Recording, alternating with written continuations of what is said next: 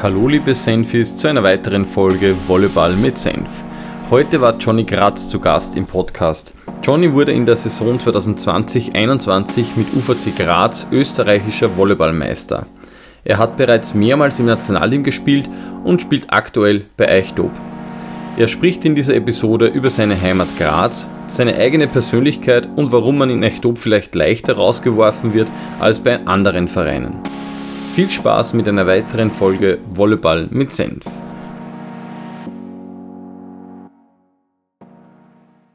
Herzlich willkommen im Podcast Volleyball mit Senf und ich stelle natürlich auch dir als neuer Gast die wichtigen Fragen und Anführungszeichen wichtig. Wer bist du und wie bist du eigentlich zum Volleyball gekommen? Ja, hallo Peter, danke für die Einladung erstmals. Ähm, mein Name ist Johannes Graz. Die meisten kennen mich in der Volleyball-Szene aber unter dem Namen Johnny. Ich komme ursprünglich aus Graz, ähm, habe auch acht Jahre für Graz gespielt, von 2014 bis letzte Saison und bin momentan jetzt äh, Volleyballspieler bei SK Zadruger Eichdob. Ähm, erste Station quasi im Ausland von der Steiermark, wenn man das so sieht. Und zum Volleyballspielen, wie bin ich da gekommen? Also, ich sage mal, ich habe viele Sportarten ausprobiert, speziell ähm, Ballsportarten, lang Fußball gespielt. Und durch einen guten Freund, man jetzt noch immer und damals bester Freund, Jugendfreund Maxi Drummer, meiner jahrelang Nachbarn, der hat ein Jahr vor mir mit Volleyballspielen angefangen, ich habe nur Fußball weitergespielt. Und er hat gemeint, warum spielst du noch immer Fußball? Volleyball ist viel lustiger, Fußball spielt ja jeder. Und dann hat er mir irgendwie schon geschafft zum Überreden, ja, fang doch mit Volleyball an. Bin ich dann einmal mitgegangen, mit 13 Jahren war das. Und dann habe ich Anton Fichtinger kennengelernt. Der war sehr sympathisch, hat geschafft, die Kinder zu motivieren. Bin dann gleich beim Volleyball blieben. Nächsten Tag Fußball dann gleich aufgehört. Ähm, die Eltern haben es zwar nicht gleich verstanden, aber natürlich, wenn ein Kind sagt, mir macht das mehr Spaß, dann unterstützt man das natürlich. Und dann bin ich beim Volleyball geblieben. Ja, okay, es kommt schon wieder der Anton Fichtinger vor. Ich glaube, der ist der meistgenannteste oder die meistgenannteste Person im Podcast. Der hat da eigentlich fast überall äh, seine Finger drinnen gehabt in Graz und natürlich auch generell in der Steiermark. Er ist ja, glaube ich, ja, österreichweit auch immer wieder bei Nachwuchsturnieren ähm, dabei gewesen und ist er nach wie vor. Ähm, wie wichtig war da der Anton für dich da in dieser Situation? Gerade wenn man so eine Entscheidung trifft, dass man das eine aufgibt und mit was anderem startet? Also im Nachhinein natürlich sehr wichtig. Zu dem Zeitpunkt, als ich bei dem ersten Training dabei war, habe ich jetzt noch nicht erahnt, welche Rolle der eigentlich eingenommen hat in dem Volleyballsport in Graz. Er, er hat jetzt nicht geschafft, mich zu überreden, ja, jetzt beginn mit Volleyball, hör mit Fußball auf. Er hat nur gemeint, äh, ich freue mich, dass du da bist. Äh, wenn du beides machst, ist es sehr schön. Nur ähm, auf Dauer wird es wahrscheinlich dann sehr stressig mit äh, mehreren Sportarten. Und je älter man wird, desto eher sollte man sich dann für, für eine Sportart entscheiden. Und äh, er hat aber gute Argumente gehabt. Meine besten Freunde haben auch dann Volleyball gespielt. Und er hat es sehr lukrativ gemacht, muss ich sagen. Die Volleyballtrainings äh, sehr gut gemacht. Äh, nicht immer nur Übungen, sondern auch immer dann die Abschlussspiele, die Aufwärmspiele. Er hat es einfach geschafft, die, die Jugendlichen äh, dran zu lassen bei dem Volleyballsport. Die haben einfach den Ehrgeiz gehabt, den ja, viele Kinder dann in einem Alter nicht haben vielleicht, aber er hat es geschafft, mit seinen Übungen, mit seiner Persönlichkeit ähm, mit ranzuhalten beim Volleyballsport, ja. Ja, das ist sicherlich, eine, glaube ich, eine wichtige Gabe. Sie hat man jetzt immer wieder bei den Gesprächen heraus, dass einfach irgendwelche Personen da sind, die sich um einen annehmen. Und ich glaube auch das, was du gesagt hast mit dem Freundeskreis, ich glaube, dass das ein Riesenthema ist. Ähm, wenn, wenn jetzt deine besten Freunde oder viel Freund von dir eine Sportart machen und dir taugt die Sportart auch, dann ist eigentlich naheliegend, dass man da dabei bleibt. Oft das Problem natürlich dann eher, wenn die Freunde was anderes machen.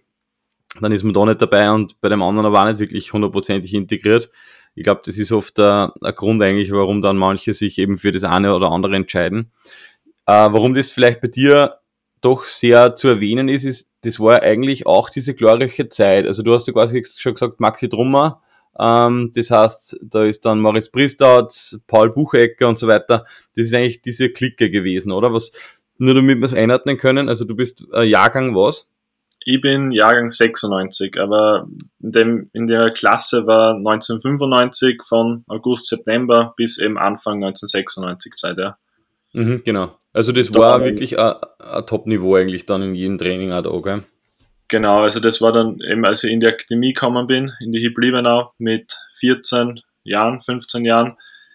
Da haben wir von Anfang an ein super Niveau gehabt. Wir haben acht Volleyballer gehabt, äh, eine Volleyballerin, die Julia Radl ist dann ein Jahr später zu uns gekommen. Und da haben wir wirklich super Niveau gehabt, mit Paul Buchecker, Moritz Priestaut, Philipp Waller, Maxi Trummer und mit mir sind jetzt eigentlich noch fünf Volleyballer, die das professionell betreiben. Und die anderen drei, die jetzt zwar nicht mehr aktiv spielen, haben aber ein unglaubliches Ballgefühl gehabt und haben es geschafft, uns zu ja, unterstützen, ein super Trainingsniveau da, da zu bieten. Es war wirklich ein Wahnsinn. Also die Zeit, muss man sagen, äh, bleibt gut in Erinnerung, vor allem äh, ausbildungstechnisch, ja, war die HIP wirklich eine super Schule. Ja, das hört man jetzt eigentlich eh immer wieder. Wie wichtig das auch ist, glaube ich, dass in der Schule eben ähm, ja, Volleyball integriert wird oder generell ein Sportart integriert wird. Und das ist, glaube ich, was, was, was Graz sehr aus, auszeichnet oder ausgezeichnet hat. Ähm, ich möchte jetzt eh schon ein bisschen gleich eigentlich in dieses, äh, in die Übergangsphase ähm, zum professionellen Volleyball kommen, weil ich finde, das ist in Graz auch ganz gut immer zu sehen oder generell so in der Steiermark, dass eigentlich Sportlerinnen und Sportler mh, mm, doch sehr lange auch in Graz bleiben und dem treu bleiben. Das ähm, haben wir schon mal ein bisschen angekratzt, ich kann mich erinnern, wie das Thema war bezüglich Akademie, was das eigentlich bedeutet, weil die Volleyball-Akademie ja an sich ja keine Grazer Akademie ist. Ich glaube, das kann man nie oft genug jetzt ähm, ja, erwähnen, weil das wird, glaube ich, sehr oft ein bisschen falsch äh, dargestellt oder kommuniziert, sondern die Volleyball-Akademie ist eigentlich eine Möglichkeit, dass man, egal bei was für einem Verein man spielt, man kann die Schule besuchen und man kann nach wie vor aber für einen anderen Verein spielen es ist trotzdem sehr oft so, dass dann eigentlich die, die Spieler, die fertig sind mit der Akademie in Graz bleiben. Warum glaubst du, ist das so? Ähm, eben wie du schon richtig äh, angesprochen hast, ist jetzt nicht so unbedingt, dass man beim UVC Graz spielen muss, und, um in die Akademie zu gehen. Also wir haben äh, einige Spieler gehabt, wie in Lukas Scheucher zum Beispiel, der die erste Zeit bei UVC Bruck in seiner Heimatstadt dort weitergespielt hat, aber in die Akademie gegangen ist. Äh, bei Spieler wie von Paul Buchecker, der von Oberösterreich jetzt nach Graz gekommen ist, war das natürlich schwierig, dass er dann am Wochenende ja, bei Jugendturnieren in Oberösterreich spielt. Aber mhm. eben, ich sage sicher, der, der Anton hat äh, äh, ist ein großer Mitgrund, dass da viele Spieler beim UVC Graz angefangen haben und erst später in die Akademie gekommen sind. Also um in die Akademie äh, zu kommen, hat man doch ein bisschen Volleyball spielen müssen und der Anton war da sicher äh, wichtiger Faktor. Aber um die Frage dazu beantworten, warum, warum er da Graz dann doch lang treu bleibt, glaube ich, dass viele aus Graz ursprünglich kommen, die Familie dort haben, der Freundeskreis auch in meiste Zeit dann in Graz bleibt ähm, und Graz ein super äh, super Volleyballstadt ist. Mit, mit Weiz zum Beispiel, immer viele aus der Akademie wechseln jetzt auch zu Weiz, weil Weiz auch immer besser wird in den letzten Jahren. Sieht man auch in der Saison mit Legionären mhm. und so mhm. weiter. Und Hartberg unter anderem jetzt auch, aber Hartberg eben auch jetzt schon eine eigene Station hat. Und ich glaube, dass Graz einfach die, hm, mit UVC Graz einen guten Verein hat in den vergangenen Jahren, natürlich jetzt auch noch immer die, die, die schaffen, dann die Spieler auch da zu behalten. Und das war früher wirklich äh, ein Ziel, dass man in der, wenn man von der Akademie dann hinauskommt, dass man dann unbedingt in der Bundesliga für UVC Graz spielen möchte, weil sie damals die Nummer eins in der Steiermark waren. Und das war ein Ansporn, dass man zuerst immer zweite Liga Akademie gespielt hat. Und dann, wenn man aus der Akademie kommt, wollte man dann unbedingt in der ersten Bundesliga mittrainieren, zumindest einmal, und dann vielleicht früher oder später auch einmal ähm, zum Einsatz kommen, ja.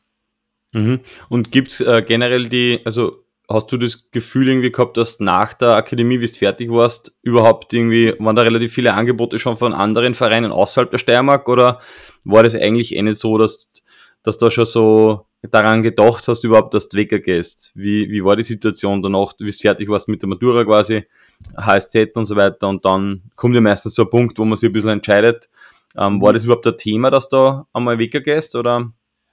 Also es war ursprünglich mein Plan, dass ich direkt nach der Matura in Speech Volleyball HSZ gehe. Durch okay. das aber, dass da viele andere gute Volleyballspieler sie auch angemeldet haben, ähm, wie der Moritz Priestatz, Philipp Waller, damals nur Lukas Stranger oder Robert Moser, wollten wir uns auch fürs HSZ anmelden, der Maxi Drum und ich. Und wir sind dann nicht aufgenommen worden, direkt nach der mhm. Matura. Und ich habe das dann aufgeschoben ein Jahr und wollte es dann nächstes Jahr nochmal probieren. Und der Freddy Laure hat das äh, natürlich auch gewusst, hat dann aber auch erfahren, dass ich nicht aufgenommen worden bin, hat mir dann einen Vertrag angeboten, den habe ich natürlich sofort angenommen, habe nicht damit gerechnet, dass er mir jetzt noch haben will nach meiner äh, eigentlichen Absage zuerst, weil ich ja Beachvolleyball spielen wollte. Und mhm. dann bin ich ein Jahr in Graz geblieben, hat mir dann so viel Spaß gemacht, habe äh, Claudio Carletti damals, äh, mhm. mein erster Trainer, der mich wirklich geprägt hat. Das professionelle Volleyball, wie das ausschaut, hat er wirklich, ein, ja, ist mir gut in Erinnerung geblieben. Und dann habe ich mir entschieden, dass ich doch in der Halle bleibe, dass ich Hallen HSZ mache. Und seitdem habe ich eigentlich nur mehr Halle im Kopf, muss ich sagen. Außer im Sommer natürlich ab und zu Beachvolleyball. Okay, das habe ich gar nicht so, so wahrgenommen, dass du da am Beach voll interessiert warst. Mhm. Und du hast ähm, in der Halle dann aber im Nachwuchsbereich auch ähm, eine Europameisterschaft gespielt, oder? In der Halle war ich da nicht dabei, da war ich immer weiter ah, okay. dabei. Aber Aha. dann, als wir eigentlich zur EM gefahren sind, war ich da nicht mehr nominiert, ne? Ich meine im, im Nachwuchs, man jetzt, gell? Ja, im Nachwuchs. Echt? Warst du da nicht dabei bei dem, bei dem Team, okay? Ich war 2000, äh, mhm bei der WM-Quali war ich da dabei. Das ja. war 95, 96er Jahrgang. Da war ich dann dabei. Das war dann, glaube ich, 2015 die WM-Quali in Polen, nachdem wir mhm. in Graz in der Bluebox, glaube ich, gegen Serbien und noch eine andere starke Nation gewonnen haben. Da war ich dann dabei, wo der Michi Horvath dann der Trainer war. Mhm. Okay. War Junioren, glaube ich. So war das, ja. Ja, spannend, echt spannend. Da fährt man immer wieder Sachen. Ich habe zum Beispiel jetzt auch bei dir notiert oder habe mir notiert, dass du generell eigentlich, ähm, ich würde jetzt einmal so ein bisschen sagen, ein sehr unscheinbarer Spieler warst. Also so ein bisschen unscheinbar, nicht jetzt unbedingt negativ, aber ein Spieler, der eigentlich im Hintergrund sehr viel gearbeitet hat, auch für, fürs Team immer gearbeitet hat. Bist du generell eher, sage ich mal, ein ruhigerer Typ? Wie würdest du da selbst vielleicht beschreiben? Also ruhiger Typ, trifft sehr gut. Also ich bin nicht der Typ am Spielfeld, ähm, egal ob das jetzt in der Halle oder am Sand ist, der nach jedem Punkt seine Emotionen rauslässt und ähm, seine Mitspieler vielleicht einmal anschreit, weil irgendwas nicht passt. Ich bin da eher ruhig und ich glaube, das braucht es in einer Mannschaft, dass man nicht da sechs, sieben Spieler am Feld hat, die die pausenlos herumschreien, was natürlich auch manchmal gut ist und ich finde, solche Spieler braucht man. Aber mhm. ich bin nicht der Typ, ich habe es einmal ausprobiert, eine Zeit lang, dass ich vielleicht einmal mehr aus mich rausgehe, aber dann hat das Volleyballerische schon sehr drunter gelitten. Ähm, die Rolle habe ich, also glaube ich, seit ich Volleyball spiele, auch damals beim Fußball als Jugendlicher war ich einfach ein bisschen zurückhaltend, habe äh, meine Aufgaben versucht, so gut wie möglich da zu leisten, egal was das war. Und das hat sich eigentlich nie verändert und ich glaube, das will ich ja nicht verändern. Ich mache einfach das, was mir die Trainer sagen. Ich versuche einfach ähm, das, was die Mitspieler sagen, umzusetzen und das Beste draus zu machen. Mhm. Warst du äh, in der Schule, also bist du äh, ein guter Schüler gewesen? Ja, gut. also sagen wir so, ich bin nie sitzen geblieben. Ich habe die, die Prüfungen dann, wenn sie zum Schaffen waren, immer geschafft. Äh, jetzt ein paar Nachprüfungen waren, sei jetzt einmal dahingeredet, aber ich war so ein Schüler, der das Nötigste gemacht hat mit dem Motto 4. Minimalistisch. Genau. Und okay. ja, bin dann eigentlich durchgekommen, habe dann manchmal schon ein bisschen an Schulstress gehabt, wenn ich dann ein paar Prüfungen gehabt habe zwischen 4 und 5, hat der Michi Horvath gesagt, du bist selber schuld, jetzt fast nicht mit zu der Beach Volleyball Schulmeisterschaft und dann habe ich zum Beispiel einmal in Graz bleiben müssen und die Prüfungen machen und lernen.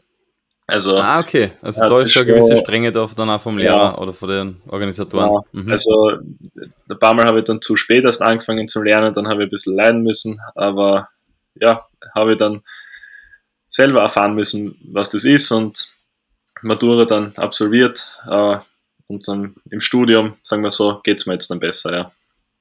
Mhm. Ja, da kommen wir vielleicht eh gleich dazu. Also ausbildungstechnisch, wo, wo bist du jetzt gerade? Was studierst oder wie, wie schaut der aktuelle Studienzeit aus? Ähm, ja, ich habe dann eigentlich eh relativ schnell, als ich dann in Graz geblieben bin, als jetzt keine anderen Angebote kommen sind, in der zweiten Claudio Caletti Hälfte, ich glaube, das war 2015, 16, ja, bin ich dann auf die Uni gegangen, habe mit meiner Freundin schon geredet, mit der ich damals schon zusammen war, was ich studieren könnte und habe mir gesagt, ja, mit Kindern kann ich immer gut umgehen. Ich bin Sport interessiert, ähm, habe in Geschichte maturiert, also habe ich mir gedacht, ich mache Sport und Geschichte auf Lehramt mhm. und habe den Bachelor vor zwei Jahren, eineinhalb Jahren abgeschlossen und den Master mache ich jetzt auch gerade fertig. Also mir fehlt jetzt noch die, die Masterarbeit und die letzte Geschichteprüfung habe ich letzte Woche online absolviert. Hoffentlich mhm. absolviert, die Note ist noch nicht da. Aber jetzt fehlt mir dann nur mehr die Masterarbeit und dann könnte ich theoretisch auch schon ja, Vollzeit unterrichten, was ja auch im Bachelor schon möglich wäre. Aber ich habe mir gedacht, ich will jetzt noch weiter Volleyball spielen und nebenbei den Master fertig machen, dass wenn ich dann wirklich mal sage, okay, jetzt ist die Zeit gekommen, dass ich das professionell nicht mehr betreiben will, dass ich dann die Möglichkeit habe, direkt ins Berufsleben einzusteigen. Und mhm. das hat in Graz gut funktioniert, war sicher auch ein Grund, warum ich so lange in Graz geblieben bin. Ähm, mit, mit Covid ist es dann natürlich online ein bisschen ähm, im Moment Vordergrund gekommen. Wäre, sage ich mal, jetzt äh, andere Station als Graz auch schon möglich gewesen, aber es hat eben in Graz, muss ich sagen, sehr gut gepasst immer die Jahre, ja. Mhm. Ja, du hast das jetzt erst schon angesprochen, dass der Grund oder deiner Meinung nach ein Grund da ist, dass eben die Familie, das Umfeld, Studentenstadt, mhm. kann man vielleicht auch sagen, Gras einfach sehr, sehr viele Sachen bietet. Wie wichtig ist das bei dir? Also die Familie spielt das eine Rolle? Du hast gesagt, der Freundin jetzt, aber gibt es da noch mehr Personen, die da, die einfach extrem wichtig sind, waren und, und das auch irgendwie, ja, ein Teil von, oder vielleicht der Grund war, warum du so lange in Graz dann gespielt hast? Ja, sicher war das ein Grund. Also meine ganze Familie, also mein, mein Bruder, meine Schwester, ähm, meine beiden Eltern, die wohnen in Graz, die haben nie woanders gewohnt. Das war für mich immer dann so, äh, ja, eigentlich nicht wegzudenken. Also wenn ich sage, ich gehe jetzt von Graz weg, dann habe ich gewusst, ähm, meine Freundin bleibt in Graz, meine ganze Familie bleibt logischerweise auch in Graz. Und es war schon immer auch ein Grund, dass ich sage, es fällt mir jetzt leichter, in Graz den Vertrag zu unterschreiben und nicht den Schritt zu wagen, jetzt äh, irgendwo anders hin ins Ausland oder in ein anderes Bundesland, weil ich jetzt schon ein Typ bin, der sehr viel Wert legt auf äh, Freunde und Familie. Das ist einmal sehr wichtig und wenn man dann den Schritt geht in ein anderes Bundesland oder ins Ausland, wo man dann weiß, da ist die Familie nicht da, da ist die Freundin nicht da, wie, wie schaut es dann aus? War man immer unsicher im Hinterkopf, war das immer, ist es jetzt es wert, soll ich es riskieren? Aber das Angebot war jetzt nie da von einem anderen Verein, wo ich mir denke, ja, jetzt will ich es probieren. Und eben jetzt mit Eichdob war es das erste Jahr, aber da gibt es mehrere Gründe, ja. Mhm. Ja, dann würde ich sagen, jetzt machen wir vielleicht diese ähm, jetzt haben wir eh im Nachwuchs schon ein bisschen das besprochen, die familiäre Situation auch. Du bist eben, hast ja schon gesagt, sehr Graz verbunden. Und dann ist, glaube ich, was in Graz passiert, was man, ja, vielleicht sogar das, das Sportwunder der letzten, was ich fünf Jahre nennen kann, im Volleyballsport zumindest. Graz ist quasi Jahr für Jahr besser geworden und plötzlich geht's auch ins Finale. Und Graz wird quasi dann sogar Meister. Was war das da für, das war 2021, glaube ich, gell? Was äh, war das für 2020, 21, ja genau. Ja, genau. Was war das für die? Wie, wie war so die Zeit? Ja, hol uns da vielleicht ein bisschen ab. Ähm, ja, da war der, der Robert Koch als Trainer, fange ich mal mit ihm an, ist 2017, 2018 nach Graz gekommen, war dann dort erster Trainer. Im Jahr davor war er in der zweiten Liga Trainer. Da ist er nämlich mit seinem, mit seinem Sohn Marcel Koch, der jetzt in Deutschland spielt, ist er nach Graz gekommen und im Folgejahr 17, 18 hat er dann versucht, eine Mannschaft aufzubauen, mit der wir auch ums Halbfinale mitspielen. Das haben wir dann nicht geschafft. Wir haben einen deutschen Legionär gehabt, ähm, viele österreichische Spieler. Wir haben eine gute Mannschaft gehabt, haben im Cupfinale dann knapp verloren.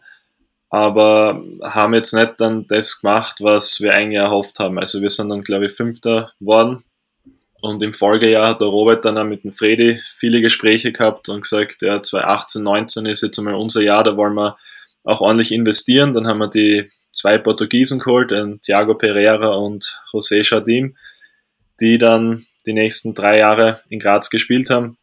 Und ich sage, die Saison 18, 19 war, finde ich, der erste Schritt schon für den Grund, warum wir die Meisterschaft gewonnen haben. Da war dann einmal die Mannschaft, ähm, im Felix Koreimann, Michael Murauer, Ulwe Steidl, Clemens Unterberger, Niklas Steiner, kann jetzt glaube ich gar nicht alle aufzählen, weil es so viele sind. Und die meisten von der Mannschaft äh, sind dann auch noch blieben die nächsten Jahre. Und das war dann eigentlich schon so ein eingeschweißtes Team. Wir waren dann mit dem Trainer, wir haben uns verstanden, wir haben gewusst, wer hat welche Rolle im Team. Die zwei Portugiesen haben uns äh, gut unterstützt, am Feld, auch abseits vom Feld, haben uns alle privat gut verstanden. Und ja, in dem Jahr 2019-20, als dann die Meisterschaft abgebrochen worden ist, waren wir nach dem Grunddurchgang Zweiter haben Eichtob auch, glaube ich, geschlagen im Grunddurchgang einmal, wenn ich mich nicht täusche. Also wir haben wirklich die Möglichkeit gehabt, da schon in dem Jahr 2019-20 ganz oben mitzuspielen. Und dann ist die Saison eben abgebrochen worden und im Folgejahr, die Mannschaft ist so gut wie gleich geblieben, also die, die Grundsex hat sich da nicht verändert. Und im Folgejahr haben wir es dann geschafft, ähm, nach anfänglichen Schwierigkeiten in der MEFZA ein Spiel gewonnen von 16, 15, also 14 Spielen, je nachdem wie viel es waren. Und dann haben wir es geschafft, zur richtigen Zeit dann die, die wichtigen Punkte auch zu machen und haben dann den Grunddurchgang, ich glaube, als zweiten abgeschlossen, im Halbfinale dann gegen Waldviertel gewonnen und ja, über das Finale, ja, denke ich noch immer sehr gut zurück.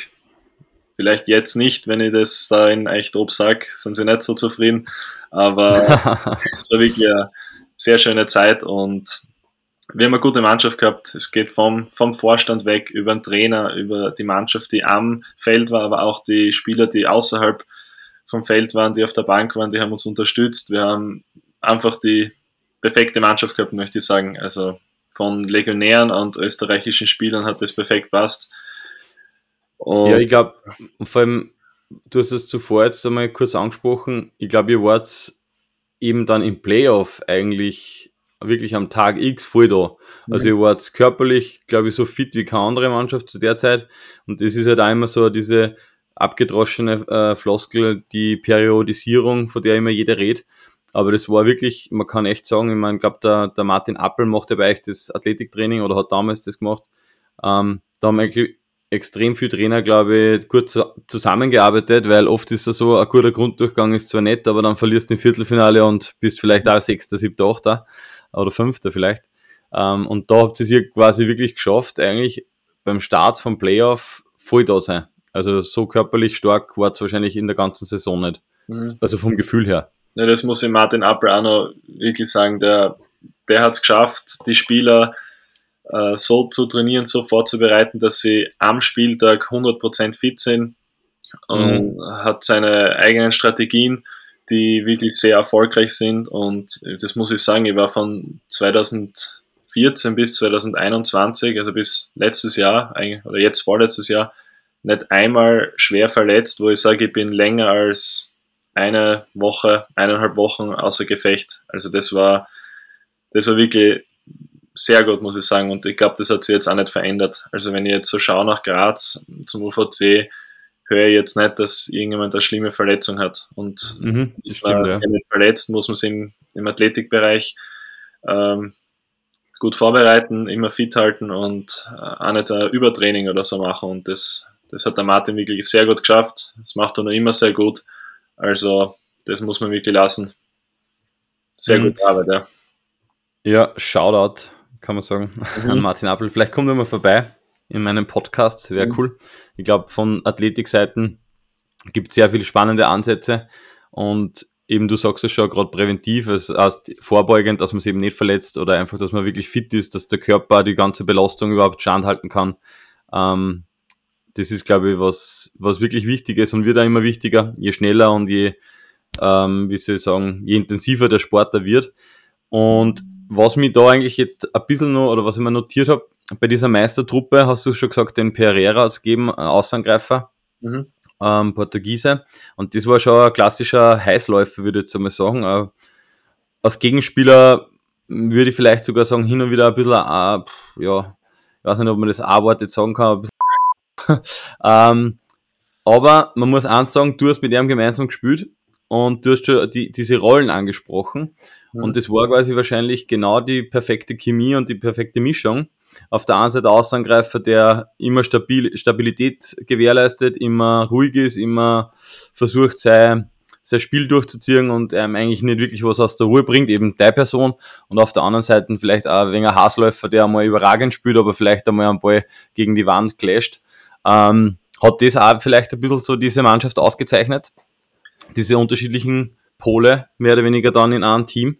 Ja, auf alle Fälle. Also wie ich schon gesagt habe, hat jeder gewusst, welche, welche Rolle man in der Mannschaft hat. Ähm, die, die zwei Portugiesen, die haben sehr gut harmoniert. Ähm, der Thiago am Feld, wenn er mal einen Fehler gemacht hat, habe ich gewusst, ich schaue ihn nicht an, ich reiche vielleicht nur mal schnell meine Hand hin, wenn er es nimmt, nimmt es, wenn nicht, nicht. Ähm, sehr vorsichtig sein müssen. Und wenn er mal in seinem Flow drinnen war, ähm, dann hat er wirklich war Topscorer, solide Annahme, Asse nach der Reihe gemacht. Also der war, wenn er gut drauf war, dann war er sehr aggressiv, sehr emotional und das hat's braucht. Also das haben wir wirklich braucht in der Mannschaft. Äh, Lolo Koreimann und Lorenz Rössl jetzt war natürlich auch ein Spieler, der einmal 30 Punkte in einem Spiel machen hat können. Ja, natürlich. Mhm. Nicht der Typ, der dann auch so ähm, emotional wird und auch vielleicht mit die, mit die Gegenspieler anlegt, wie der, wie der Thiago Pereira das gemacht hat. Also so einen Spieler hat es gegeben. Der Clemens Unterberger hat sicher auch eine ähnliche Rolle eingenommen war mhm. sehr emotional, ähm, hat versucht, seine Mannschaft äh, gut zu vertreten. Vielleicht nicht so jetzt wieder wie der Thiago, so mal zu die Gegenspieler rübermaulen und sie anlegen, um sie vielleicht aus dem Konzept zu bringen. Aber mhm.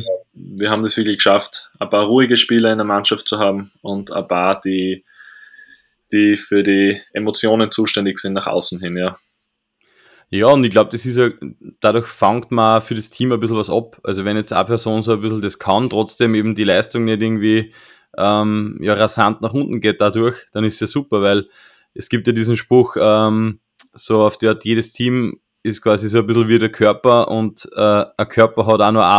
Und ich glaube, das ist, glaube ich, wichtig, wenn jetzt zum Beispiel vier, fünf so Spieler sind, dann ähm, kann das, glaube ich, sehr schief mehr oder weniger ausgehen.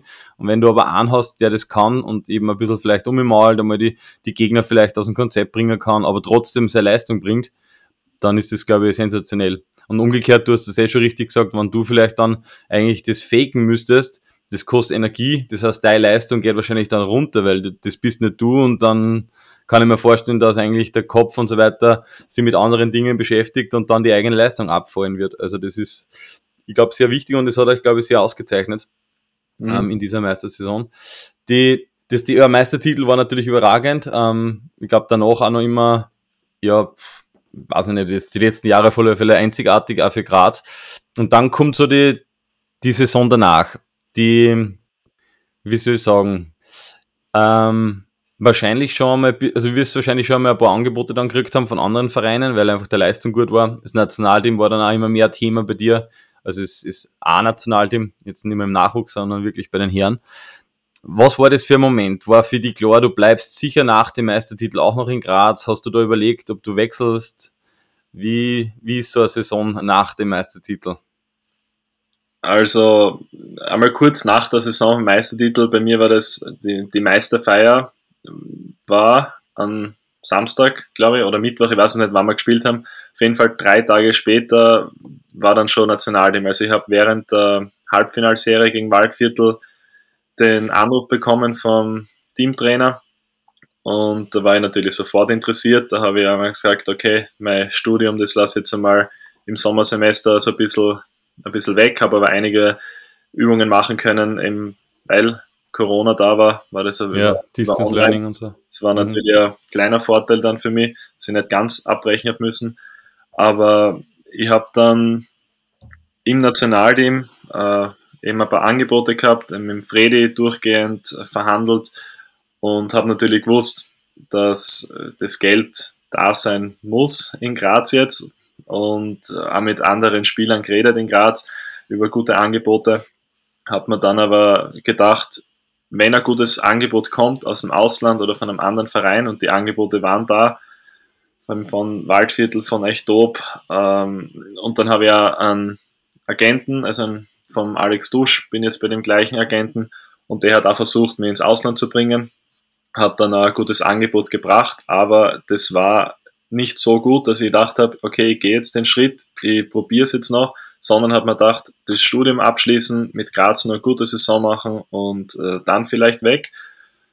Aber ja, die Saison war jetzt dann nicht so erfolgreich wie die vorherige und ist immer schwieriger als. Ja, okay, die, äh, du greifst schon ein bisschen jetzt äh, weiter vor, weil ich will nur auf diesen, auf diesen Schritt ein bisschen zurückgehen. Mhm. Ich meine, die Meisterfeier klingt auch spannend. Ich glaube, die war wahrscheinlich auch von ein paar lustigen Sachen geprägt. Mhm. Ich weiß nicht, wie weit du da noch vielleicht Erinnerungen daran hast. Ähm, aber vielleicht nur was Wichtigeres. Du hast jetzt schon, das ist ein paar Mal schon herausgekommen. Im Endeffekt bleibt man dann trotzdem wieder in Graz. Ich traue mir jetzt einmal behaupten, dass diese Me Meistermannschaft die wahrscheinlich billigste Mannschaft der, was in den letzten 15 Jahre wahrscheinlich war. Also die, die Meister waren sind. Ähm, das heißt, Graz hat eigentlich schon immer so eine Philosophie, dass sie jetzt nicht übermäßig viel Geld zahlen. Und das ist eigentlich ein spannendes Szenario. Wer kann da so gut überzeugen? Wer ist da der, der Macher oder ist wirklich so ein bisschen die Angst vor was Neuem? Ähm, kann kurz zur Meisterfeier da ein paar Sätze vielleicht.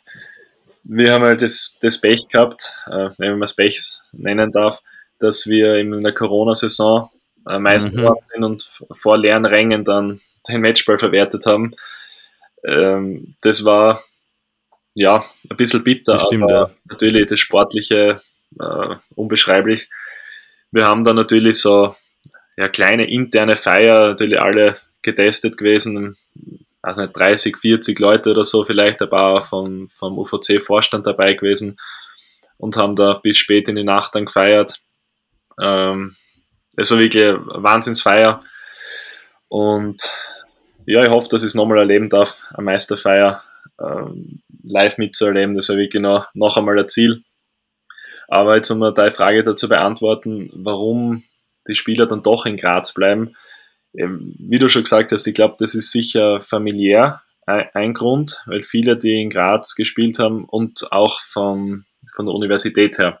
Also die zwei Gründe, einmal Familie und das andere ist das Studium. Ähm, Graz ist eine sehr schöne Stadt auf der einen Seite. Man kann sehr viel studieren. Die Grazer Spieler, die in Graz spielen, haben die Familie da. Und es ist dann wirklich ein schwieriger Schritt, dass man da mal sagt, okay, man geht jetzt weg. Und ich glaube, das, da braucht man sicher ein gutes Angebot von einem anderen Verein, dass man dann sagt, ich riskiere jetzt den Schritt und, und gehe weg. Also es hat jetzt keiner wirklich im Vorstand vom UVC, sagen wir so, die Macht, dass man sagt, ich, ich behalte ihn jetzt da, ich habe gute Argumente, weil die Argumente hat eigentlich die Stadt Graz an sich selbst. Und ja, das ist ein guter Punkt, glaube ich. Ja. Ich will jetzt mhm. nicht den Fredi Laure sch schlecht reden, aber ich glaube, dass sicher ein großer Vorteil ist, dass man eben in Graz ähm, trainiert, spielt, dass man in Graz einfach stationiert ist. Wenn, wenn das jetzt in, in Hartberg wäre oder in irgendeiner anderen Stadt in Steiermark, wird es wahrscheinlich ein bisschen schwieriger sein, aber natürlich auch möglich. Also die, die Nähe ja. zu Graz war für die Spieler, die da waren, für mich äh, für den Lorenz, als er jetzt zurückgekommen ist, wieder von seiner äh, Auslandsstation, oder für den Clemens Unterberger, der hat in Graz äh, studiert, jetzt studi hat fertig studiert, hat dann arbeitet schon in Graz, also der bleibt jetzt auch momentan in Graz. Mhm. Also es sind wirklich viele, viele Spieler. Also Lukas Scheuche zum Beispiel, der ist auch in Graz dann blieben, weil er, weil er studiert hat. Äh, David Reiter mhm. wohnt in Graz, bleibt in Graz, weil er da studiert. Und dann natürlich, Volleyball ist eine Leidenschaft, da möchte man natürlich nicht weit weggehen von Familie und von Freunden. Und mhm. natürlich, wie du gesagt hast, die billigste Meistermannschaft. Ich weiß jetzt nicht ganz genau, was meine Mitspieler gekriegt haben, so ungefähr.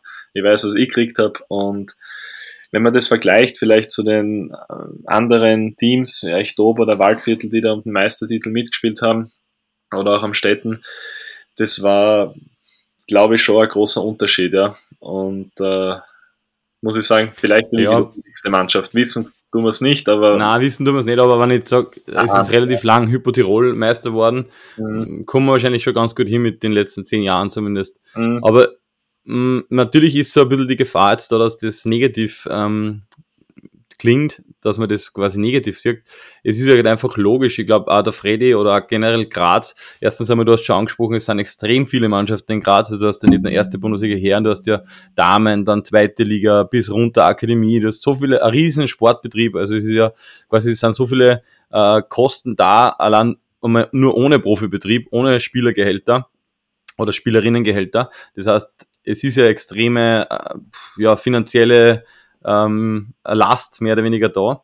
Und somit ist es gar nicht negativ, dass nicht mehr gezahlt wird oder gezahlt worden ist damals. Ähm, jetzt ist vielleicht eh irgendwann einmal der Punkt da, wo es eh nicht mehr so leicht geht, dass man ohne Legionäre auskommt etc.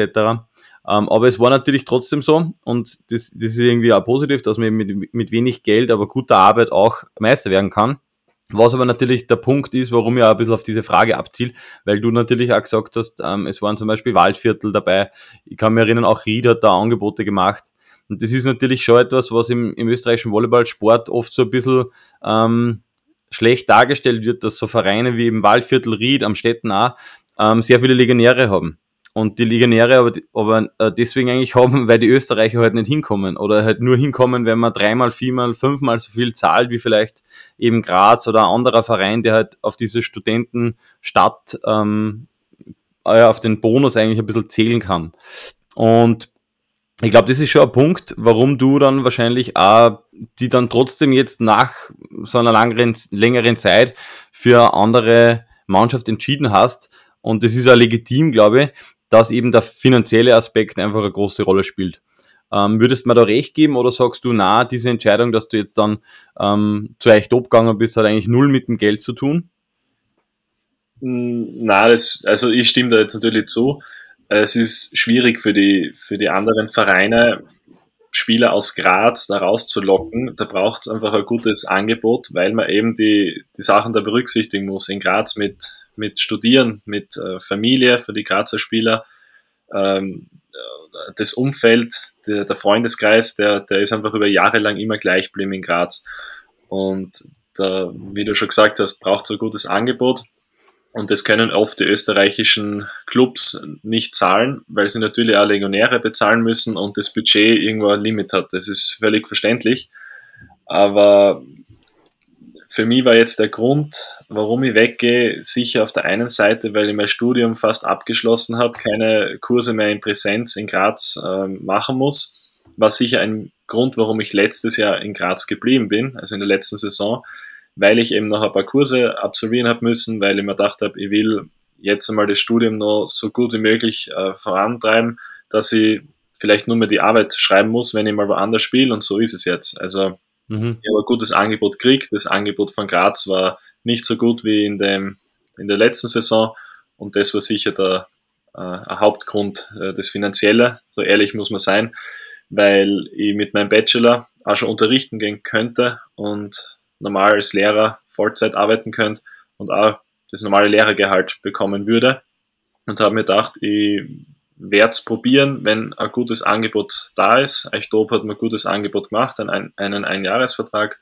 Und das war, glaube ich, eine richtige Entscheidung, dass man mal aus, aus Graz weggeht, einmal was anderes probiert und nicht im Nachhinein bereut. Ich bin jetzt zwölf Jahre, habe ich für Graz gespielt und habe aufgehört, habe aber dann bereut, die Angebote nicht äh, wahrgenommen zu haben und nicht den Schritt gegangen zu sein. Und deshalb bereuen ich es nicht, die Entscheidung. Natürlich mit mhm. Familie mhm. und Freunde ist es immer ein bisschen was anderes, aber die Distanz von Bleiburg nach Graz, die ist zum Aushalten. Ja, ich glaube auch. Also der Max Thaler, glaube ich, hat es auch im Podcast gesagt, jeder Österreicher, der mehr oder weniger professionell Volleyball spielt, muss einmal in Bleiburg gewesen sein oder sollte einmal das gesehen haben in Bleiburg, mhm. mal bei euch top gespielt haben. Ich glaube, das trifft ja ganz gut und du hast ja schon gesagt, ähm, es ist vielleicht jetzt nicht ähm, extrem weit weg von Graz, was auch sicherlich kein Nachteil ist und es ist vielleicht sogar schon ein bisschen vergleichbar mit Ausland. Also wir sind relativ nah an der Grenze. Genau drum. Ja, eben drum. ja. Na, es ist, man, man glaubt, also ich glaube, dass das wirklich äh, eine gute Aussage von Max war. Und er hat das immer gesagt, dass das ja einfach ein wichtiger Schritt für ihn war, dass er dort war in Echtop. Wie schaut's generell aus, weil du gesagt hast, ein Jahresvertrag, das heißt, ähm, ist bei dir jetzt nach wie vor trotzdem im Hinterkopf vielleicht einmal das Ausland noch, dass du irgendwo anders hingehst oder bist du schon eher Richtung ja, Karriereende, es klingt jetzt ein bisschen hart, aber dass du sagst, okay, na, ins Ausland ist eigentlich kein Thema mehr, also ins echte Ausland jetzt? Es ist schwierig zu sagen. Also ich habe natürlich mit dem, mit dem Schritt jetzt nach echt zu gehen, äh, schon den, den Willen gehabt, einmal jetzt professionell Volleyball zu spielen, jetzt nicht ähm, gerade irgendwie schlecht reden zu wollen, aber mit professionell meine ich, dass man durchgehend äh, verfügbar sein muss als Volleyballspieler, ähm, dass man jeden Tag fast zweimal Training hat und dass keine Rücksicht genommen wird auf, auf, auf Uni zum Beispiel. Das war in Graz sehr positiv, muss ich sagen, dass man ein Vormittagstraining mal auslassen hat können, weil man irgendeinen Kurs besuchen hat müssen. Das gibt's mhm. da nicht. Also das ist da, du bist der Vollprofi, da kennt der Martin nichts. Äh, hat mir aber jetzt zum Beispiel für letzte Woche, meine letzte Geschichteprüfung, die hat er mir trainingsfrei gegeben. Also das muss ich mal hoch anrechnen. Und ja, also den Schritt ins Ausland vielleicht kommt er noch, vielleicht nicht, das kann ich nicht sagen. Wenn ein gutes Angebot da ist, beginne ich sicher drüber nachzudenken. Ähm, also du schließt das nicht aus? Okay. Ich schließe es jetzt nicht aus, wenn, wenn wirklich ein finanziell gutes Angebot da ist, weil ich muss immer denken, ähm, Familie, Freundin sind in Graz, das ist einmal ein wichtiger Punkt, ein wichtiger Punkt, äh, dass ich sage, okay, ich gehe nach Graz zurück, ob ich jetzt für Graz spiele oder nicht, das ist jetzt die andere Sache aber dass ich eben wieder in Graz wohne. Aber mhm. Ausland ist sicher ein Thema, wenn ein gutes Angebot da ist, weil ich könnte jederzeit unterrichten gehen und dann immer immer so ein bisschen das äh, in den Kopf, okay, was verdiene ich als Lehrer, was könnt ihr als Volleyballspieler verdienen. Also ich werde dann immer so ein bisschen das vergleichen, was bietet mir der Verein, welche Vorteile hat es, wie weit ist es von Graz weg, ähm, was sagt meine Familie, was sagt meine Freundin dazu und dann natürlich ja, schauen, was auch mein Körper sagt, ob der sagt, okay, es ist noch möglich oder ja, es zwickt schon da immer wieder mehr. Ich meine, der älteste Spieler bin ich nicht mit 27 dann. Aber ja, eben, du bist eigentlich noch extrem ja. jung, ja. Aber also man natürlich ist äh, Erfahrung, gell? Man, natürlich, das Lehrergehalt ist jetzt nicht so schlecht, mhm. aber auf der anderen Seite, wenn du jetzt nur Lebenserfahrung sammelst, das bringt dir sicher auch im Lehrberuf was, wenn du den Kindern dann sagen kannst, du hast, weiß ich nicht, in dem, dem und dem Land gespielt, du hast Meistertitel gewonnen und so weiter. Ich glaube, das ist ja was, was ein Lehrer, glaube ich, sie für die weitere Arbeit dann mitnehmen kann mhm. und berichten kann davon. Ja, ganz richtig. Also ich habe meine, meine Praktika habe ich alle schon gemacht, äh, alle in Graz natürlich und ein paar Mal auch Volleyball gespielt. Die Kinder sagen, sie können wirklich sehr gut Volleyball spielen, machen sie das professionell und ja, ich spiele schon ein bisschen öfter und die schauen zu einem auf und das macht, das macht auch wirklich Spaß. Wenn man dann sieht, die Kinder im Sportunterricht, dass sie, da schauen sie auf einen rauf und sagen, wow, so gut kann man also spielen und äh, so groß bist du. Und dann sage ich mir, ja, groß bin ich nicht, ich bin eigentlich einer der kleineren, aber ja. Wie groß in, bist Bleiburg, du? In Bleiburg zum Beispiel mache ich zweimal die Woche Kindertraining mit dem Nachwuchs von Eichdob ah, und -hmm. das macht mir wirklich sehr viel Spaß. Also Zeit habe ich Wie ja genug. Wie groß bist du? 1,94, oder? Äh, oder größer? 1,91,5 genau. Ah, okay. Jetzt ein bisschen größer in der Früh, aber um zwischen 1,91 und 92. Schon lange nicht mehr gemessen. ja. ja, das bringt mir ein bisschen zu dem Punkt, was ich mir ganz groß aufgeschrieben habe. Du ähm, warst ja in der Liga nicht nur äh, super Außenangreifer oder bist nach wie vor super Außenangreifer, du warst ja jahrelange der Netzhöhenkontrolleur, wenn man das so sagen ja. möchte. Warum hast du die Position abgegeben? Was, was steckt da dahinter, hinter der Bezeichnung? Ja, das ist eine lustige Geschichte. Also, ich habe seit ich Volleyball spiele immer geschaut. Natürlich, am Anfang bin ich noch gewachsen. Angefangen habe ich mit, da war ich keine 1,80, habe ich mit Volleyballspielen angefangen. Und dann habe ich immer geschaut, okay, wie hoch ist das Netz, wie hoch greife ich da? Und dann habe ich immer mir gemerkt, okay, auf der Fingerhöhe ungefähr bei der Stelle von dem Finger ist 2,30 Meter, da ist jetzt 2,35 bei 17, jetzt ist 2,43, wie hoch greife ich da? Und das habe ich dann natürlich in, in die Bundesliga mitgenommen und das hat ein Clemens Unterberger, äh, die meisten kennen ihn unter Schocker, ähm, der hat das relativ lustig gefunden und hat dann, ich glaube zu Weihnachten war das, oder er hat es einfach so geschenkt, auf jeden Fall war das relativ am Anfang 2014, 2015, hat er das ausdrucken lassen, so kleine Sticker, die man auf den Netzpfosten raufklebt, wo oben steht Netzhöheninspektor Johannes D. Graz, also D für David, für meinen zweiten Vornamen.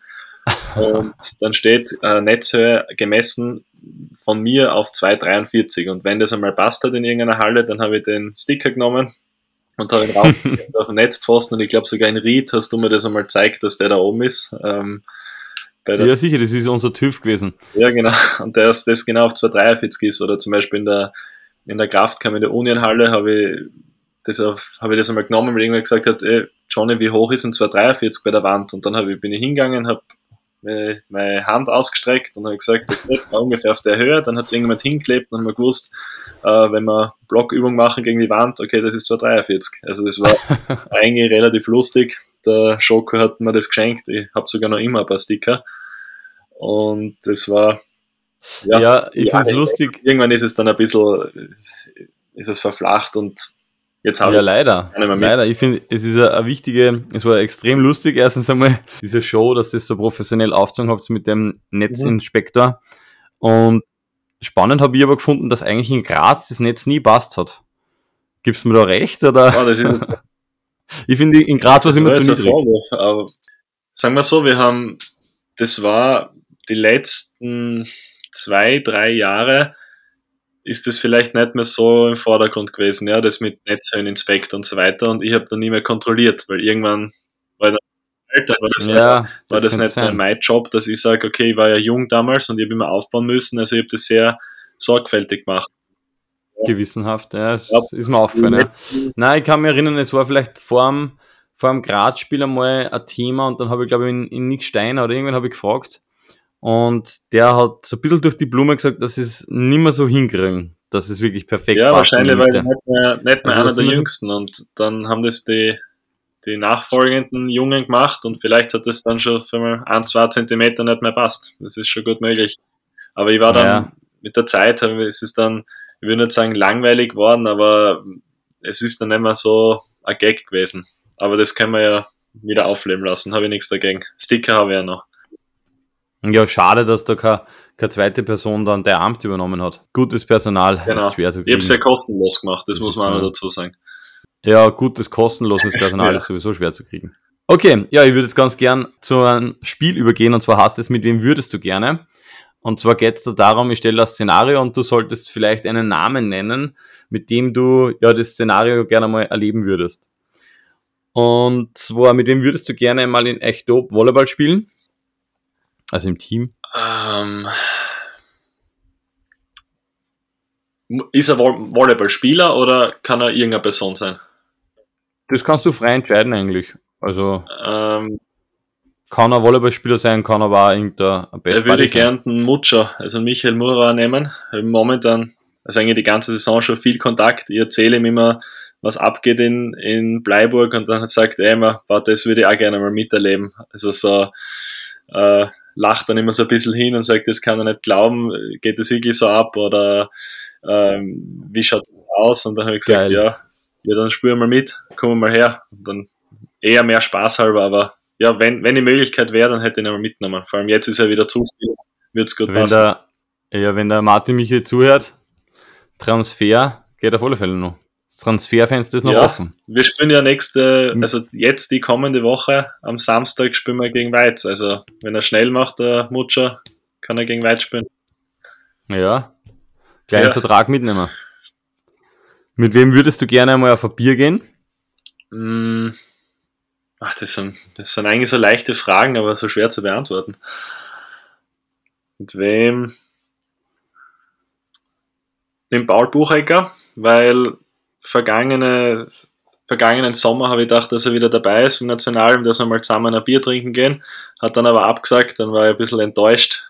Natürlich kann ich es verstehen, seine Entscheidung.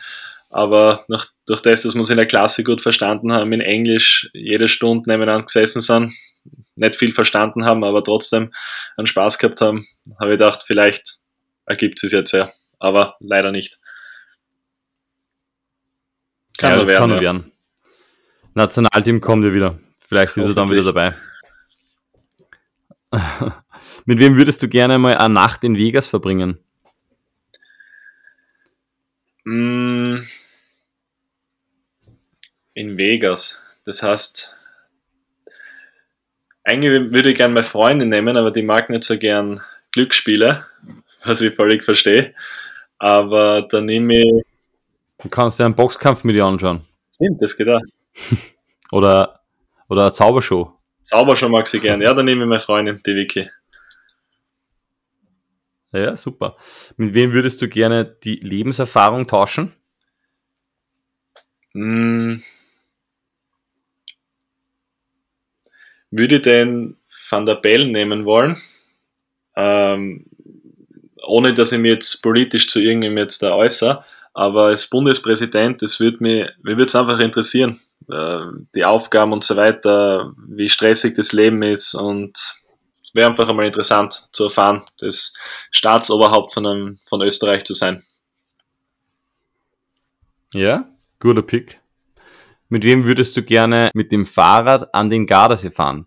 Da nehme ich den Schoker, also den Clemens Unterberger, weil der des Öfteren am Gardasee ist mit seiner Freundin, kennt sie geografisch sehr gut aus dort, glaube ich, und würde gern mit ihm einmal dorthin fahren, ja. Sehr cool. Bist du ein Radfahrer? Mm, ja, also als ich in Graz gewohnt habe jetzt, ähm, bevor ich mein erstes Auto jetzt gehabt habe, bin ich sehr, also eigentlich fast alles in, in Graz im Rad gefahren. Also von, von der einen Seite bis zur anderen ich all, bin ich alles im Rad gefahren. Jetzt da in Bleiburg geht das nicht. Also die 10 Kilometer sind einfach zu viel, im Rad zu fahren, vor allem jetzt bei den Winterbedingungen. Aber ich fahre schon gern Rad, aber jetzt natürlich nicht die mega langen Strecken, also Rennrad und so weiter habe ich jetzt nicht. Ne? Okay. Ja, aber man kann genau. sich Zeit lassen. Und vor allem ja. halt ein bisschen länger. Ähm, mit wem würdest du gerne das Volleyball-Leben tauschen? Mm.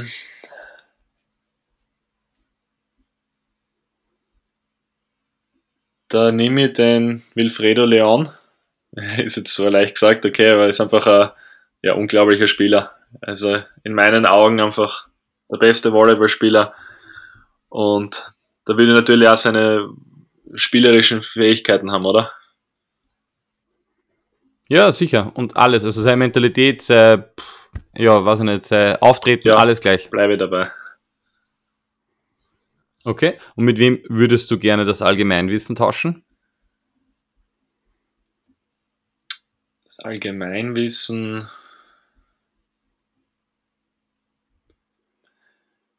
Ja, ich habe mich zwar nie für, für Physik interessiert, aber in Geschichte ein bisschen was über einen Einsteiner gelernt und würde mich einfach interessieren. Glaubst du, also war der allgemeinwissenmäßig, war, war der vorne dabei oder hast du dir nur wirklich in seinem Thema gut auskennt? Also ich glaube, der hat schon sehr hohen IQ gehabt. Also der war ja, generell sehr gescheit und eben, ich habe mich ein bisschen beschäftigt mit ihm, jetzt nicht sehr viel, aber im Verlauf vom Studium. Der hätte beim Kreuzworträtsel wahrscheinlich die Oper von Nabucco auch gewusst. Vermutlich, ja. ja der, war, der, war, der war generell sehr, sehr intelligent, ja. Ich bin jetzt kein, ich kenne mich jetzt in Physik nicht aus, aber mich hätte es einfach interessiert, wenn man, wenn man so gescheit ist, wie man da anders lebt, ob man da anders lebt. Ja, gehe ich auf alle Fälle mit. Ja, danke, sehr gut. Das heißt, wir sind mit dem Wunschkonzert ein bisschen fertig und es bringt mir natürlich jetzt nur äh, also ein bisschen auch zum nächsten Punkt. Du hast es schon jetzt durch Muchomura ein bisschen anklingen lassen. Es gibt ja relativ viele lustige Stories, die man so ein bisschen, man weiß jetzt nicht genau, stimmt es oder stimmt es nicht, was man so hört. Also echt, man kriegt immer nur den Manager mit, der dann bei Interviews so ein bisschen, ja, ich würde mal fast sagen, offen und ein bisschen aufgewühlt manchmal über die Mannschaft ähm, berichtet oder über Szenen berichtet. Wie ist wirklich in Eichtob? Gibt es irgendwelche Stories, die du unbedingt erzählen musst, wo du sagst, das ist, das ist alles nur im Rahmen, da kränkst jetzt keinen, da beleidigst keinen und trotzdem ist es richtig lustig? Was erlebt man so in Bleiburg? Ja, man erlebt sehr viel, also äh, positive und negative Sachen. Also ich, den Martin, ich schätze ihn sehr. es ist seine eigene Person. Martin, Martin Michael, ja. der Manager. Ähm, mhm. Den schätze ich wirklich sehr und man muss das selber mal erleben, wie wichtig ihm das ist, dass man äh, als Verein, also dass der Verein Eichdob in der österreichischen Liga vorne mitspielt. Also er ist da sehr emotional, natürlich äh, oft negativ, aber so ist er als Typ und das, das kann man nicht ändern, aber das zeichnet ihn natürlich auch aus und das muss man selber mal erlebt haben. Die Ansprache in der Kabine, äh, die Interviews äh, vom ORF, wenn man das dann als Spieler von Eichdob anhört, ist das dann doch ein bisschen anders, als wenn man das als Graz-Spieler anhört im Finale, wo wir das dritte Spiel gewonnen haben. In, da ist es dann natürlich ein bisschen lustig, man lacht drüber, aber eigentlich, wenn man es dann aus äh, der Perspektive von einem Eichdob-Spieler sieht, ist es nicht so lustig, es ist ein bisschen, man bringt dann zum Nachdenken, aber man, man hofft natürlich, ja, dass man seinen Anforderungen gerecht wird. Ähm, nach einem Servicefehler ab und zu kommt der Blick dann doch immer so ins, ins Eck links hinten hin und dann schaue ich, hat er jetzt, ärgert er sich oder nicht. Also es spielt schon ein bisschen eine Rolle, aber dann in den wichtigen Situationen ist man mhm. dann schon voll auf sich fokussiert. Ja, lustige, lustige ja. Geschichten. Natürlich, wenn man eine lustige Geschichte erzählt, weiß man nie, ob man es erzählen darf oder nicht, aber der, der Arvin und ich wohnen zum Beispiel oder haben mit einem Albaner, mit dem Redi Bakiri zusammen gewohnt. Und der war eine sehr eigene Person am Feld und auch abseits vom Feld ist äh, oft mit überhöhter Geschwindigkeit zum Beispiel im Auto unterwegs gewesen. Der Martin ihn gedroht, jetzt soll er sich zusammenreißen, sonst, sonst haut er ihm raus. Und die haben sie doch ein bisschen immer so ähm, nicht gut verstanden, die zwei. Und ja, das Zusammenleben mit dem Albaner war das nicht das Beste, sagen wir so. Also er hat in der Küche keine, keine Ordnung gemacht und äh, so vom Persönlichen her hat man gewusst, ein bisschen manipulativ vielleicht. Ähm, das kann ich jetzt auch nur erzählen, weil er den Podcast wahrscheinlich nie hören wird.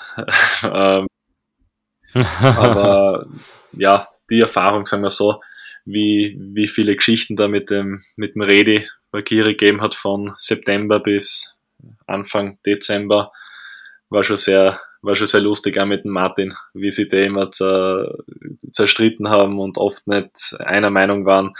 Das war dann schon manchmal ein Highlight. Vor allem das Englisch von Martin, das Englisch von Bakiri, dass sie den mal verstehen, das war, war eh nicht so leicht. da hätte man gerne mal Maus mhm. sein wollen, glaube ich. Aber es ist zum Beispiel schon ein Punkt, der, der Martin, oder es gibt einfach so Persönlichkeiten, die halt auch für den Volleyballsport extrem viel gemacht haben oder machen. Ich glaube, das trifft einfach immer ganz gut, dass man da einfach erkennt und sagt, okay, durch solche Person Persönlichkeiten gibt es einfach viel ähm, im Volleyballsport und es gibt halt auch viel im Volleyballsport vielleicht nicht. Also ich glaube, so extrem, extreme Leute, die bringen extrem viel weiter, weil sie ja teilweise wahrscheinlich auf andere nicht Rücksicht nehmen und halt den Weg durchziehen. Und wenn du halt da nicht mitgehst oder nicht, ähm, ja, das irgendwie in dem Tempo vielleicht da mittragst, dann bleibst halt auf der Strecke und, und musst halt dann wahrscheinlich weg von dem Verein. Genau, also wir haben ja einige neue Spieler jetzt schon im Verlauf der Saison bekommen, aber das ist, glaube ich, in jedem Jahr ist das so in, in Bleiburg. Aber es ist dann sehr erstaunlich, das selber mitzuerleben, wie schnell das gehen kann. Aus eben verschiedenen Gründen, ob das spielerisch ist, ob das jetzt von der Persönlichkeit ja. nicht passt. Äh, der Martin wartet nicht lange, sagen wir so, äh, dass er einen Spieler dann äh, auswirft, ja. bis sie die Spieler dann einigen und so weiter. Das sind dann so ja, Kleinigkeiten. Aber ich glaube, wir haben jetzt so, äh, mhm. muss ich kurz rechnen, äh, Zuspieler ist neu, Diagonalangreifer ist jetzt neu, äh, zusätzlichen Mittelblocker haben wir jetzt gekriegt und der, den bulgarischen Außenangreifer auch. Also wir haben jetzt vier Spieler von vier verschiedenen Nationen jetzt kriegt von Anfang, jetzt, ja. Anfang na, Mitte November war der erste Wechsel, also von Mitte November bis äh, letzte Woche vier neue Spieler. Also es geht sehr schnell. Ja, und ich glaube, das ist vielleicht sogar der einzige Verein, der so ein bisschen mit Fußball verglichen werden kann, mhm. was das betrifft. Also ich glaube ja, du hast jetzt schon die Professionalität angesprochen, gell? was ist professionell, was ist nicht professionell. Eigentlich ist es so, wenn, wenn wer jetzt seine Leistung nicht bringt, sagt halt der Martin, ja gut, du bist raus, oder wenn du halt zu schnell fährst, disziplinär vielleicht irgendwas machst, was nicht passt, bist raus. ich meine, so ist wahrscheinlich sogar der Alltag auch in einem anderen Profibetrieb. Ähm, Im Volleyballsport kennt man es halt einfach nicht, weil nur jetzt einmal aus der Sicht von Ried oder vielleicht kleineren Vereinen, die jetzt budgetmäßig nicht, nicht Millionen haben, ist jeder neue Zugang eigentlich schon mal, sind ein paar tausend Euro schon mal weg, wenn er noch nicht einmal duschen war, durch mhm. Lizenzgebühren etc., FFB-Gebühren, also alles, was man da rundherum bezahlt, ähm, nur damit der Spieler einmal überhaupt im Training ist. Und das ist natürlich was, was viele Vereine gleich einmal, also nicht so einfach, sage ich mal, mhm. da stemmen.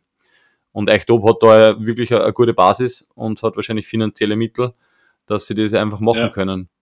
Und wahrscheinlich jetzt fürs Playoff auch nicht, nicht unwichtig ist, dass da die Chemie passt und dass die, die Sportler alle an einen Strang ziehen. Ja, ich selber habe das nie, nie, nie erfahren können, selber nur durch Erzählungen, eben durch Manu Steiner, der ja länger dabei, mhm, genau. dabei ist in Bleiburg der hat dann doch immer so im Sommer, wenn wir in der Auster waren, ein bisschen erzählt, was da so abgeht mit dem Martin Micha, wie die Spieler behandelt werden, ähm, wenn die Spieler keine Leistung bringen, wie schnell da der Hut zum Brennen anfängt.